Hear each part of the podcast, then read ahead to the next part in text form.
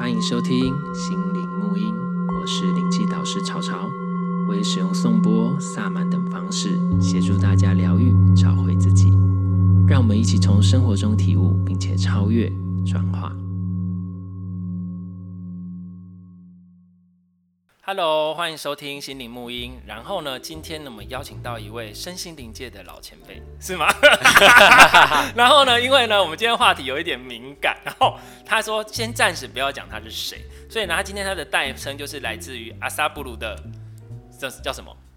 米索西鲁，我们刚刚在讲，就是有一点复杂的名字，反正大家不要记得，不要记得，不要记得，就是这样。那欢迎他，Hello，大家好，我是米索西鲁。然后今天我们要来聊什么？其实今天会录音也还不是，只是因为很久没见，那我们就就碰面，就聊聊天这样子。然后就忽然想到，哎、欸，对啊，你不觉得最近有些很扯的东西嘛？就真的超扯。然后我们说，对，那个东西真的超扯，怎么会东这种东西在上面卖这样子？因为我们两个其实就是啊，先简单介绍一下，虽然他不具名说他是谁，可是其实呢，他。就是对塔罗啊，还有水晶啊，然后花这种那种东西，他都有都都有涉猎，都有专精。然后呢，尤其是我们两个对水晶都非常的喜欢，然后就我们会对水晶就是会研究，然后会一直这样，会互相讨论这样子。那我们就刚刚就讨论了这件事情，那我们就想说，对，那个真的很扯。可是问题是，大家一般人也不知道啊。对，没错。所以他不知道，他们也就似是而非。所以就很多人讲，因为其实现在很多人大致像我们当初也是。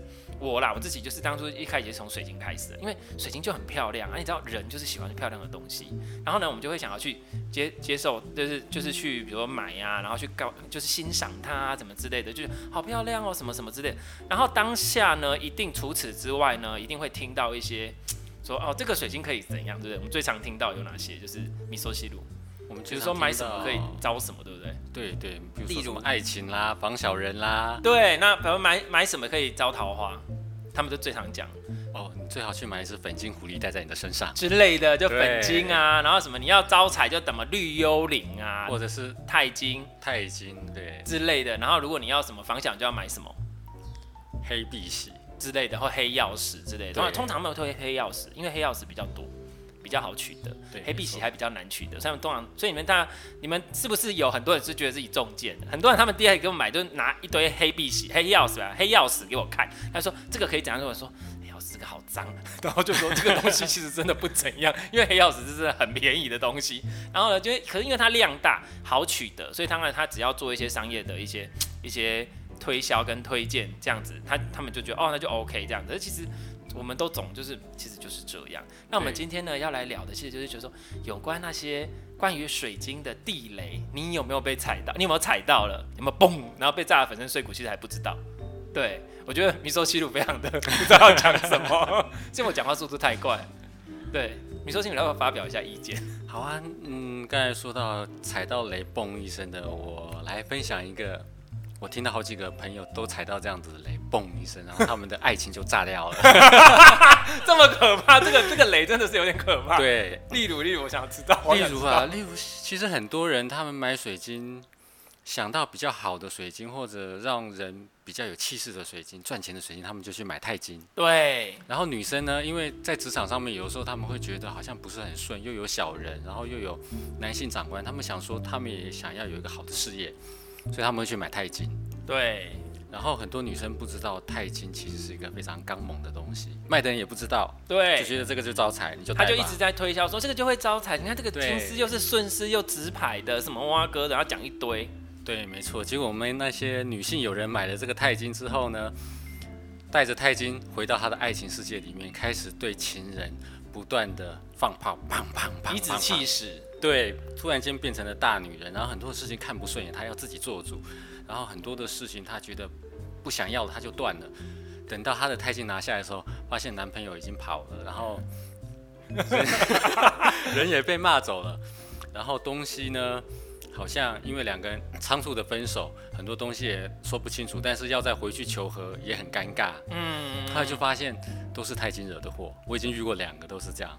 他已经把他们的感情给炸了。对，这个真的是我，所以我在上课的时候，有时候我跟学，因为我在讲脉轮的时候，有时候我会提到有的，是对应的水晶。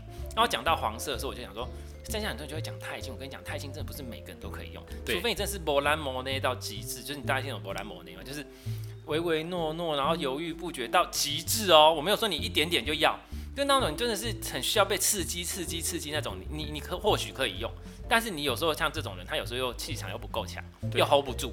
所以就变成说，钛金其实是很挑人的一种水晶，所以你就要看状况。那有关钛金这件事，我也要分享一下。像喵喵呢，因为喵喵公主呢，她其实身上非常多的水晶，她有像现在身上戴的是金项链哦，然后呢，她之前也会戴珍珠，她也会戴粉晶，又戴紫水晶，戴什么？我曾经就有让她戴过钛金，而且还不是整条纯钛金，我是钛金有分有混紫水晶，想说现在应该好一点。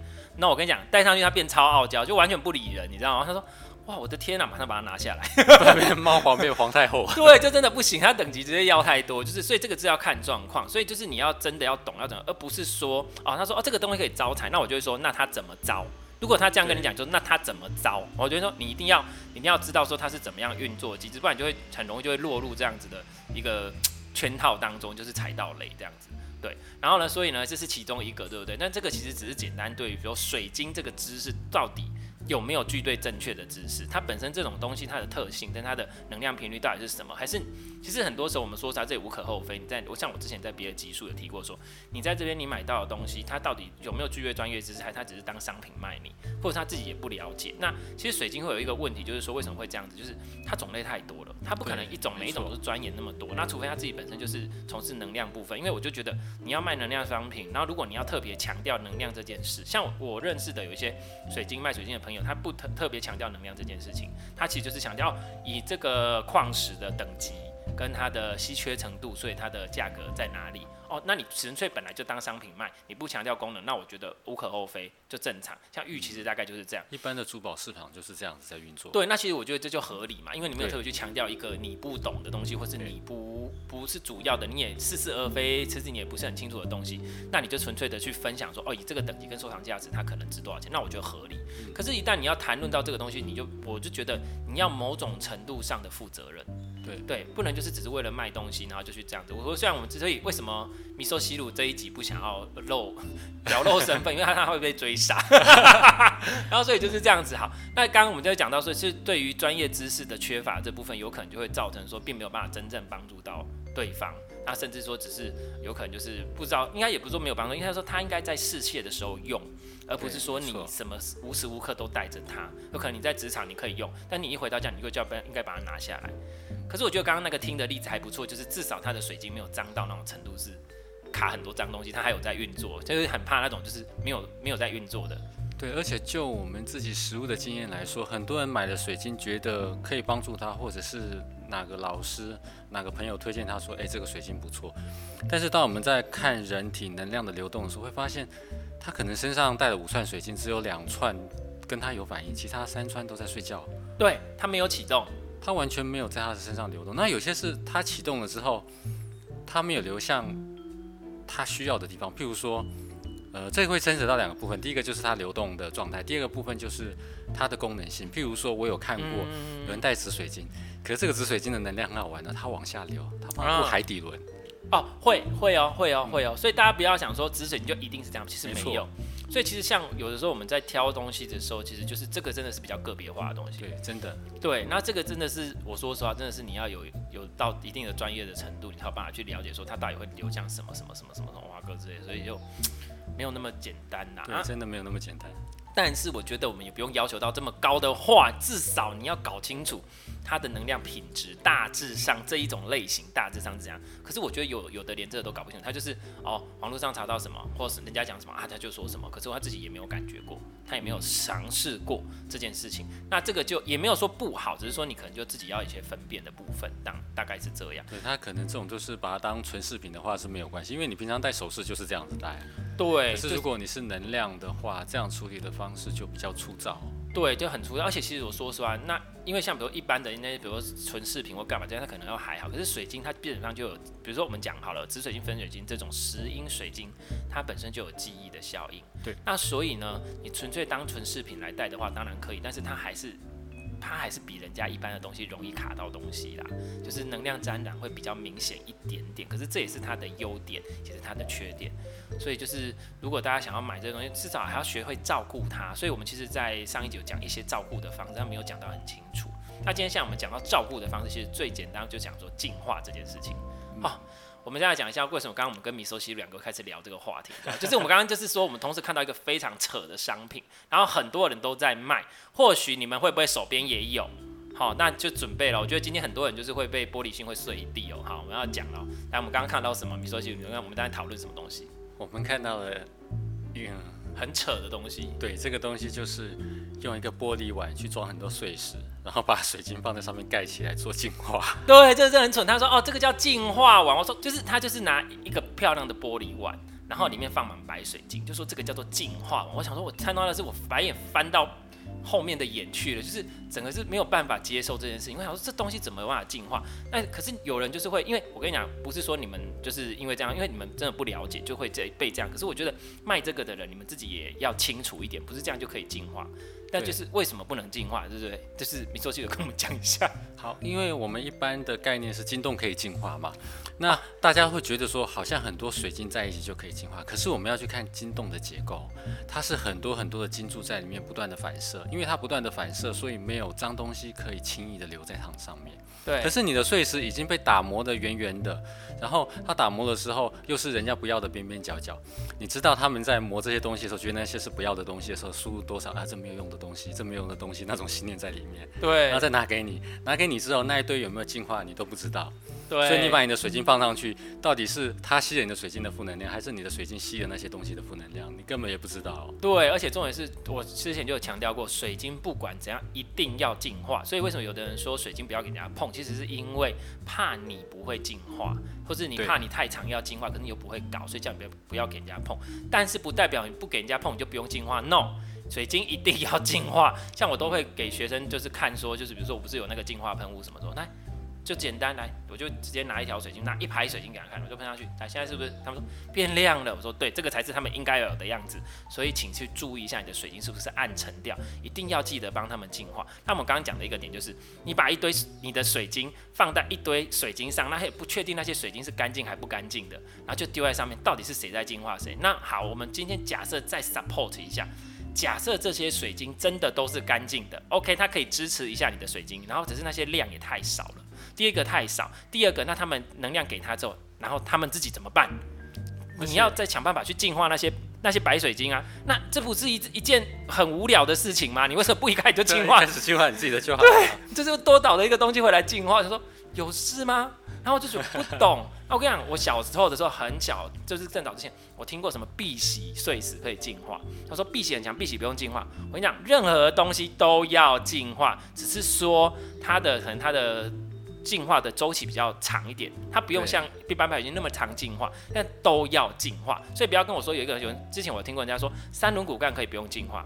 没有，它也是要，只是说它的真的蓄电力蛮强的，你是可以比较久进化一次就好，但是它还是要进化，它还是要充电，这些事情请大家一定得记得。就是你用一个行动电源，今天是两千的，今天是五千的，今天就算一万的，今天就算十万的，它电还是会用完，所以请你记得一定要帮它净化充电，不要永无止境觉得它就是永远会这样。对，而且大家注意一下消息来源啊，基本上我们发现这些水水晶地雷的消息来源都是来自于中国大陆。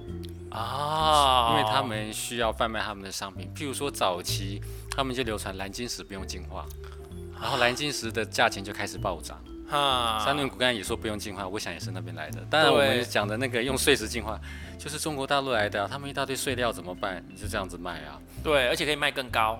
对，对，因为碎料价钱其实本来就不高，但是像比如说，但是我们自己也会用碎料，他们说我在做自己的聚宝盆，或者在做那个，我也会用碎料，但是我一定会去。净化过，再做清洗，再做干嘛？就是那个，我跟你讲，那个流程其实很复杂，很麻烦。像比如说，那个今天米索西鲁来之后，我才在洗我的水晶碎子，因为我要做聚宝盆。嗯、对，我觉得我光光洗这些碎子，我都觉得麻烦死，然后还要帮他们净化，那这件事情就要做很久了。那怎么可能那么简单？而且还要你要去看你买的地方，他有没有这个专业能力帮你处理这些事情？对，大家基本上会卖这个东西的人就是。好啦，我觉得我今天刚才被很多封杀你，我没有化名。等下米索西鲁刚刚要讲什么？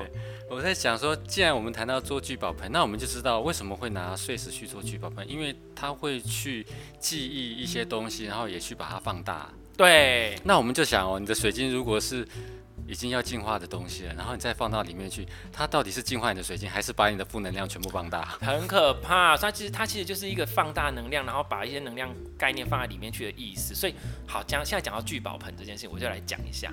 很多呢，他跟我讲说他要在财位上放个什么什么什么东西的。OK，那我最常看到是放在财位上给我放一个塑胶的财财神爷。我想你有事吗？你放一个塑胶财神也最好是会招财。好，然后连想要招财，连这一点点钱都不肯花。然后呢，还有人会放什么？和那种。五色蛋有没有？有看五色碎水晶，然后呢，就我们刚刚来先套，刚刚我们讲过，那水晶可能本身脏的要死，你把一个很脏的东西放在你的财位上，你觉得会有什么问题出现？好，这是第一个。好，然后第二个呢？那我们讲聚宝盆里面，其实，哎、欸，我现在来讲一下。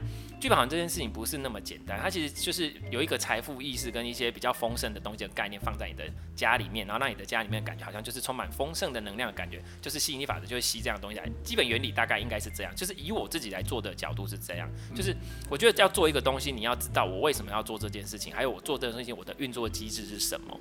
所以我当时在设计这些东西也是想很久。所以比如不是说我东西放一放就可以了，所以为什么里面还要放财神的经文，还要放什么放什么？就是你要知道我为什么要做这件事，而不是说啊我我说少最简单。了啊，人家也不知道我里面放什么，我就把水晶碎你丢一丢啊，我就一个卖你很多，也卖很多钱，这样子我最赚。可是我觉得这要负责任的，对。对那这个就是我们刚刚讲，你看讲到又又讲到一个地雷，就是你有没有去买了一些什么所谓的五色聚宝发财蛋、发财什么聚宝盆之类的，然后就把它丢在你的那个位置，你觉得它会有效？没有，有很多很奇怪的水晶发财树，树枝上面就给你挂个几个碎石，叫做发财树。对，而且有的还是染色的。对，然后还不行，然后呢，然后还有的就是，就简单来讲，基本上如果就算是真的有没有净化启动这件事情，请你一定要确认。然后还有那种雷公蛋呢，就是剖一半的，然后打开说这个叫聚宝盆，它有那个形，对，但是它有那个形，可它不一定有那个作用，所以你要想办法去做处理跟清理。然后包括比如说水晶的一些，好，现在就讲到聚财这件事，好，水晶的。像我个人非常喜欢蟾蜍，三角蟾蜍。如果来过我这边，就是我就是喜欢养青蛙，青蛙窝，对，青蛙窝，对不对？然后就是，然后想要貔貅或什么，然后啊，我买貔貅，我要招财，我要干嘛？这种说，第一个呢，你的貔貅完全就是没有经过人家有的方式叫开光。那、我自己是用就是点化的方式帮他做点化，因为我没有想要邀请任何的神灵进去，我只是希望他能够活起来，然后有他本身应该具有的集体意识去去运作就好了，这样子。然后，可是这件事情如果你都没有做，你根本就是拿一个东西回来，根本就没有用啊。所以这件事情其实也是得做。所以他当时说啊，你买那个龙龟就是龙龟可以招财，对啦，就是。你有那个想法是很好，但是它本身就是不会运作，所以你也不用做很多事情。所以最后在思考说，你去买这个东西到底有没有真的买到你要买的东西，还是你只是买一个商品？那当然你在那些地方你可能可以买的哦，他可能可以为了卖这个商品，因为他也不需要去有这些专业知识这些专业能力，他可能可以很便宜就卖给你。可是问题是就是没有用啊，大概大概是这样子。对，然后我们刚刚讲就是有关呃巨塔进化，来进化，我跟你讲进化这件事情还没讲完，我，很多就是买回家之后送人就变成别人家的垃圾，不知道放哪里，就自己也不相信也没有用，其实不相信，但是觉得啊，这看起来好像朋友应该会很喜欢吧，然后就送给他。对，然后还有。这个这个我觉得还是不要讲好，我想要想讲盐灯这件事情，你就把它当装饰品就好了，不要跟我讲说它有什么能量，把它当装饰品就好了。盐灯其实在那个 YouTube 上面有人踢爆啊，所以有兴趣的朋友自己可以去看这些盐灯到底是哪里来的啊？哎，这我没有看过哎，它是怎么来的？自己去。哦，它它才不是什么喜马拉雅山上，它是喜马拉雅山脚下啊，什么矿啊去挖一挖，就这样子而已。哦，也没关系啊，至少它是在岩石里面。那我自己感感觉就是，你就是如果家里盐巴不够，可以去拿来吃，这样就好了。然后，然后我之前觉得盐灯有点麻烦，因为它一直点着，不然它会融化，然后我的地板就毁掉了，它就会把你的地板腐蚀掉。再来是它的灯泡里面的灯具，那一些金属也全部自己慢慢就会腐蚀掉，对，然后就有漏电的危险。哇！我被猫吓到了，他被喵喵公主吓到。这一段我不会剪掉，这 就这就是带了钛金的威力吗？没有，他今天带黄金，好吧？现在还好，他就直接走过去。黄金也是太阳的能量啊。对，可是我觉得好一点的太阳能量。其实我觉得黄金不错，就是如果你真的不知道，你去买黄金好，因为黄金其实会帮你辟邪，好不好？OK。你们知道吗？因为是猫喵喵公主太大只，我来的时候我真的太惊讶，它怎么这么大只？它没有很大只啊，它那么苗条。对于米克斯来讲，它实在是哦有点橘猫还要再大。没有橘猫比较大啦，没有没有它是圆。好了好了好了，它是脸圆而已。好，OK，把它拉回来。那有关那个进化这件事情，我还要提到一件事，就是刚刚呢，呃，米索西鲁有讲到一件事情，米索西鲁有讲到就是晶洞这件事。我跟你讲，很多人在说，哎，我要买晶洞，我说你为什么买晶洞？说我要进化我的水晶，我说干，又来了。我想说，拜托，没，我可以，可我说实话。晶动净化水晶这件事情，其实是比我们刚刚说的那个什么净化碗净化水晶是好太多了。对，因为它的确有时候是有效果。因为，但是我又跟他们讲，你要先把你的晶动净化，对，不然晶动回来拉萨格贝西，它根本没有办法净化。然后呢，它。就是像那个米索西鲁讲的，他自己已经会那个会外面射来射去，所以基本上不太会有其他东西能跑进，或是而且它进化程度也会比较好。但是我要把放慢速度，不过每次都被说我讲太快。就是它进化程度效果会比较好一点，但是前提是你要先帮它进化。第二个你要定时进化，因为它已经离开大地了，它不会有源源不绝的能量继续给它，所以它等于是说你只是换了一颗更大颗的行动电源在你家。所以呢，晶洞要怎么样？你还是要搬去外面晒太阳，或干搬去做什么？不然香要熏一熏。做什么之类的，这就告诉我们，金洞不要买太大颗，不然会累死啊。买大颗是一点是可以，但是如果你是要净化，我觉得有我们有其他的方式可以做。对，然后我不是说我要推我的喷雾，是我这个喷雾真的很好用，我自己真的我自己都在用它，就是我每个那个用过的都是都说赞，太快太方便了。所以这个就是啊，那有大金洞没关系，就喷一喷它就好，就是把灰尘弄一弄。那只是大金，只是金洞对我们来说，我们其实不会拿它来净化，通常我啦，我个人是拿来做一些。风水上面的用途，对，而且如果你做风水的金洞，你拿去净化，那还蛮瞎的，因为你就是要一个好风水，然后你把东西拿去净化，就破坏掉你的风水。对，所以不要想说哦，它可以放风水，然后放我的财位，然后我又把水晶放里面净化，哦，拜托，no，好可怕，所以这件事情都不会跟你讲，因为他们就想说卖得掉就好了。我觉得我们今天应该会被很多水晶商封杀，然后反正大概就是这样，然后这个又是进化部分，所以你要买金洞可以，那请问说你要拿来当风水用途，还是？那风水用途也要看哦。他说哦，这个是什么？金洞就可以招财。哦，然后很多金洞呢，其实金洞它可以聚气，它可以帮你把气聚起来，或是它可以就可是也要看形状。所以金豆够深的，其实它是可以聚气的。但它如果比较薄一点、比较浅，我会把它当成是一个比较像屏障的东西。所以我会看状况。所以每一颗金豆也不一样。那既然是要聚气呢，我对我自己个人的使用方式，我不会把它放在门口，我会放在比较里面一点，就是比较房间深处一点，就是让它往里面把气收在那边，就是或放财位这样子。因为你就一一开始就放在门口，就全部气都聚在门口了，就。像我自己的感觉是，我会比较习惯把它放在后面一点这样子，可是就看你自己怎样子用这样。阿米索西鲁会怎么使用金洞？金洞哦，我都会把它放在需要收气的地方，因为像有一些房子，他们的气流流的很快，尤其是像现在的建案都是小房子，嗯嗯，所以它可能你大门打开来，你的后门就直接通风了。哦，对，像这样子的房子是一点都不聚气的。那如果我们可以在后门前面设一个小桌案，然后上面放金洞的话，它可以帮助你把进来的气收起来。你看，我现在就我这边就是这样做，就是那个米索西鲁，我发现我这边就是这样，因为如果大家有来过公司，就其实我的前面进来之后，我是会直接可以看到后门，啊，但是后门的采光又有，我就不想把它遮起来，所以我就用两个比较大的金洞，一边聚气，然后一边又当屏障，做着一个隐形屏障。那所以其实一看来，我们直接只会到这边，就不会想往后了，能量就在这边止住，所以又又可以聚气，我又在那边放大蟾蜍跟什么，就是等于是我的财位是很有东西，又把去聚在这上面，所以。晶洞上面基本上我们在使用是拿来当一些就是风水的摆设，或是一些聚气的、聚能量的东西，就是比较不会它它来净化。那净化通常我们会习惯用别的东西。对，像有些人买那个白水晶，大的白水晶簇，我觉得那个还比较适合。哦，对，那个其实它还比较适合一点。对，对比而且还比较便宜。对，没错。哎，现在其实也都不便宜了，但是就是至少还比较方便，因为现在很多听说都是用粘的哦，大家要注意。分辨的方式就是它好几根大根的，然后下面全部是小根的，嗯，一撮一撮一撮的在一起的，嗯，因为通常大根的会跟大根在一起，小根的会跟小根在一起，哦，不会大小差那么多，对，可是它就很像捧花一样，中间几根大根，然后旁边全部都是小根的，因为它就是用粘的，哦，然后另外白水晶有一个好处，至少你水洗一洗拿去晒太阳，它还可以多净化，那其他的就比较不行，那紫水晶冻你拿去净化直接变淡给你看，而且你根本搬不动它。对啊，如果你真的搬不动的话，你其实可以用颂钵像这一类的东西来净化。对，颂钵啊，烟熏啊，反正我就直接用喷雾了，因为我我用我我发现用喷雾真的最快，对我来讲啦，喷雾最快，喷马上就好。像是我就是教颂钵，因为我我有教颂钵嘛，对，教学生用颂钵净化，就他静静静到一半，他说老师，我觉得你用你的喷雾比较快，他就直接拿来就喷了，这样就好啦，干嘛那么麻烦？所以就是我们有很多的东西可以去做使用，但是你就是都要尝试过，不要人家讲你就怎样之类的。然后尤其是又不是专业作者领域的部分，可是我们继续说到这个部分呢，其实就算有专业作者领域的部分，有时候你还是要自己有一些分辨。像刚刚米索西鲁又讲了一个什么什么人，对不对？然后我们不要讲他的名字，也不要讲他的什么，就是某某，就是好像也是也是在水晶界很怎样的，就他竟然讲了一个他的那个。就是教大家做水晶疗愈，可是它既然里面有用，用了人造的沙金石、金沙石，这两种名称都有人在用。金沙石啊、蓝砂石啊、金沙石那种东西哈，当然那个是那个是人造的哈，那个不是真的。你要看一个东西那么均匀，就知道不可能是天然的东西。对对，所以大概是这样。那所以你看。啊，所以真的自己的专业知识还是要要要有一点，然后或者说找到信任的那个然后，然后不要只是听名字。好，那当然你看我们光进化就讲了这么多误区了，所以不要什么进化完啊，心动就可以进化，你要理解这些概念。那还有一些就是比较，然后当我们刚讲到人造的假水晶的部分还有很多，对不对？还有一个很常见的假水晶，就是我们刚刚讲那个绿绿的绿绿的东西，绿绿的，好像从外太空来的。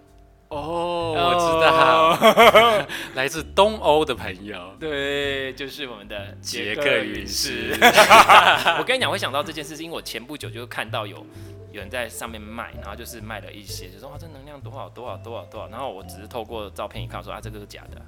因为呢，我们自己，我说实话，不要说我们一就知道，从刚开始接触杰克陨石的时候，我们也我也踩过坑，很早之前，因为那时候不对杰克陨不懂，然后就觉得感觉能量，说，哎，它有能量，为什么会这样？发现，因为他们有时候那个碎料会给它融进去变玻璃，然后它就是那一块玻璃有能量，可是它其实也不是天然的。对对，然后就说哇，怎么有这么厉害的制作技巧？对，很强哦。然后所以那其实杰克陨石的部分，其实大部分很多都是假的。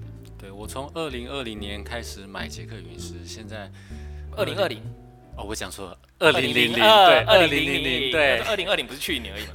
对，二零零零年看杰克陨石看到现在也差不多二十一年了，真的。现在是透露你的年龄吗？哎、欸，我从小喜欢水晶啊，也可以啊。哦、你一岁就喜欢水晶了，这样吗？然后我有认识一些水晶的，算是中盘跟大盘，他们会拿他们呃第一手拿到磨好的杰克陨石给我看。嗯，可是我那时候看的就发现。他那一代，他们进口杰克陨石不像我们展示这么漂亮，因为他们是盘商嘛。嗯，一袋杰克陨石大概两三百颗，里面大概只有两三颗是真的杰克陨石，其他都是假的哦。哈，然后他们分辨不出来，他们就说我这批都是真的，我保证是真的，嗯、然后就卖给客人。可是我，因为我们有资历了，我们看了二十年，我们一看就知道有些东西是假的，包括能量测试，真的真的就是没有几颗。对，但现在市面上。甚至有很多人打着，像在一些网拍上面，我们有看到有一些对打着捷克陨石专卖，对，手机划过去，能量读下去都是假的。嗯，他们其实分辨出来，因为这些现在在卖捷克陨石的人，可能有些可能才二十几岁而已。对对对，甚至他们有些可能这一两年才入行。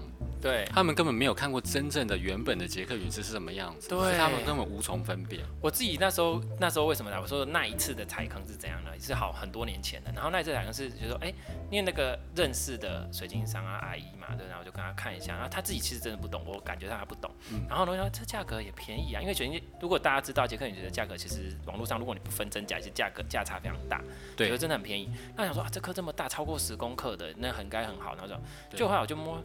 又觉得不太对，后来才对照一下，我我不知道是那时候看到我之前的还是怎样，不对，那表面纹路不对。我们现在先不讲那种有的把它车成珠子或车成形状，那种真的很难看出来。对，那个根本就没有办法分辨。因为那个其实表面的那个纹路细致度，其实那个是最难仿的。那当你看过真的杰克陨石，你就知道说那个细致度是没有办法用人工做出来的。因为像比如说它好，其实简单来讲，如果仿冒通常都是玻璃。海泥跟玻璃，然后那个玻璃呢，就是流体一定是比较光滑的。可是真的杰克陨，它其实表面非常的粗糙。对，那个细纹真的是你没办法做。如果你真的要做，其实花了太多工，那个不值得去做那件事情。所以其实那也要真的看过。因为后来我是真的知道说，这个好像不太，不知道是不是因为我以前也有一颗，然后我就回去对照说，它不对，好像摸起来感觉不一样。那后来才讲不行不行，就讲下去回去马上换别的东西，因为反而是认识的。所以就是你看，连我们都曾经有那个，所以不要对自己太严苛，有可能那只是说这个东西真的很多是假的。对，大概是这个是我们常见的一些假的东西。那其实后来很多东西都有了，那有些东西是名称上面的改变，或是名称上面，比如说像大家想说，哎，大家知道吗？其实像草莓这些东西，其实有一种东西叫草莓骨干，然后一种东西叫草莓晶，其实是不一样的哦。对，所以草莓骨干是骨干水晶，然后但是它就是比较片状，它价格比较高。那草莓红草那个什么草莓晶，其实就是红东林，就这样子。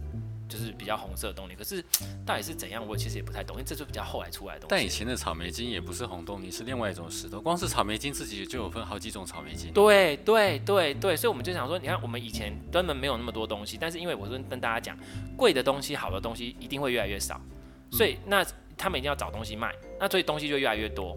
对，所以那自己开始乱取名字。对，所以就很多莫名其妙的东西跑出来。那我们到，所以到最后为什么我说实话，我后来都一直没有再去买一些什么新的东西。我就觉得，啊，那老师那是什么？你有看？我说我不知道那是什么东西。就是那有东西是我们知道那个层就是某种东西的衍生，或是某种东西的一个分支。然后他可能就是为了卖，那怎么就是取了另外一个名字，让你就是觉得这是新东西，所以你没有，你应该要买。嗯，对。然后所以我们都知道，所以就没有那个。哦，就像我们这一集真的很辛辣哎。对啊，像我再讲一个，像我们。以前很喜欢海蓝宝，嗯，现在海蓝宝他们就把透明的海蓝宝叫做玉化的海蓝宝啊，海蓝宝就是海蓝宝，它跟玉有什么关系呢？而且海蓝宝本来就是透的啊，哪有什么玉化不玉化的问题？它啊，啊，只是它没有颜色，是不是？它也有颜色，它他们就是把比较透的海蓝宝叫做玉质化。哦，它也没有什么预兆。我跟你讲，这个还好，因为那就是进度比较好的海蓝宝。那至少它等级是好的。那还有另外一种是比较那个，大家知道龙宫设立这东西吗？好，龙宫设立这东西，我跟你讲，我十几年前就在玩了。那个时候根本都没有这个东西。我那时候就感觉到，身为一个麻瓜的我，我一直真讲我是麻瓜。我现在应该不算麻瓜，但是呢，就觉得感觉到能量流动，就觉得说啊，这个东西好喜欢，所以我一直研究。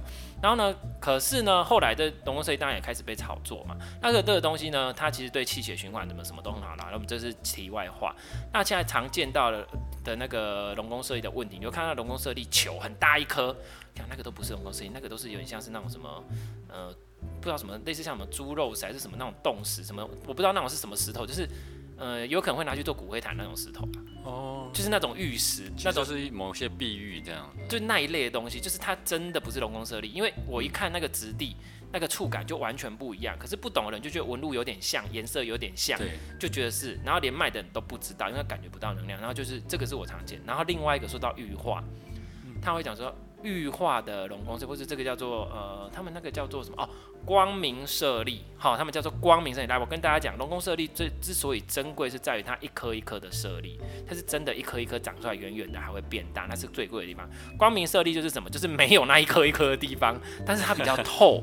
它它会透透的、漂漂亮亮这样，所以他们就啊，这个叫做光明舍利，就是没有舍利，好吧？我会不会太直接？是没有舍利，对，就是没有价值。OK，如果你说到这个。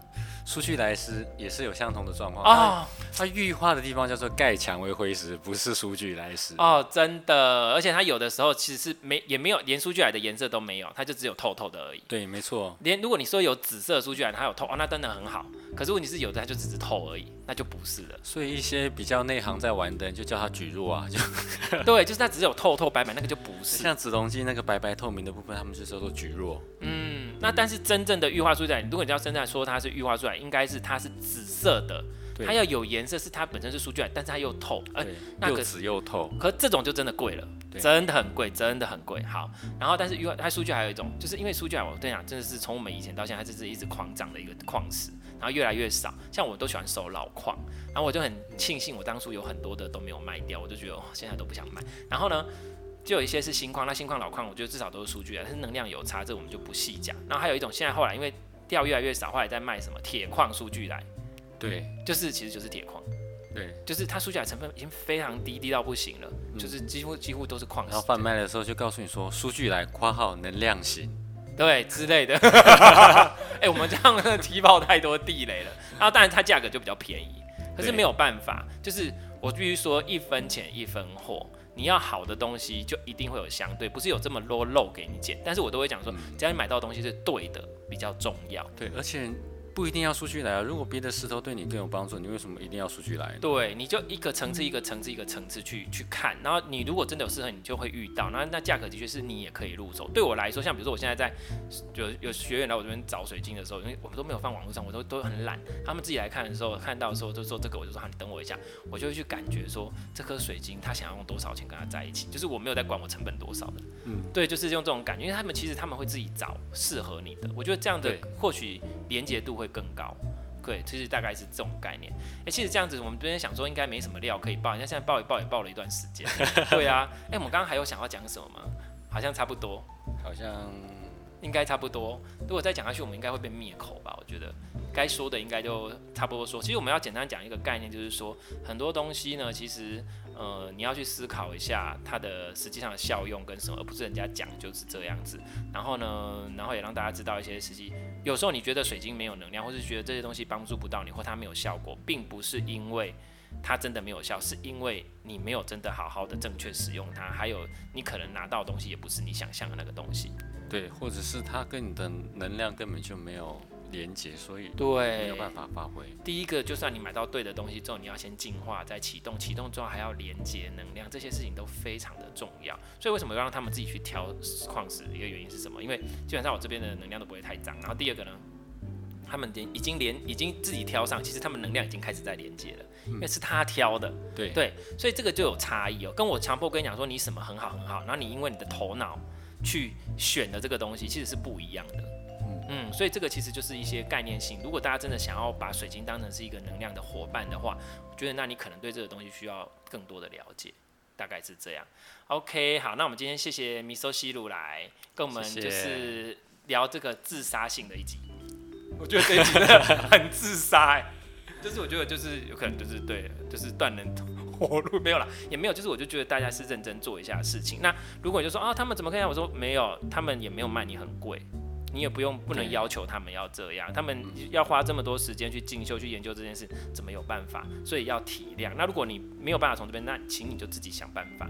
对，网络上有很多资料可以查。其实现在网络很方便，你 Google 一下就有很多的资讯。对，至少初步都可以做排除。对，而且最简单的是你 Google 了二十条讯息，如果二十条讯息里面有十条都是差不多的东西，你自己可以去分辨的。对对对对，有很多时候是贴来贴去，贴来贴去，贴来贴去的。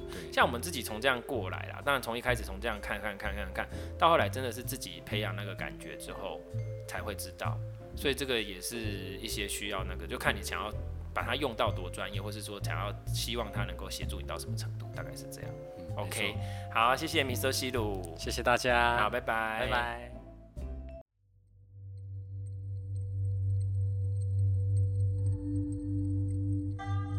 对于节目内容、身心灵疗愈，想了解更多，欢迎到脸书粉丝页西和沐音身心灵疗愈工作室与我们联系。节目资讯栏有相关连接。谢谢你的收听，拜拜。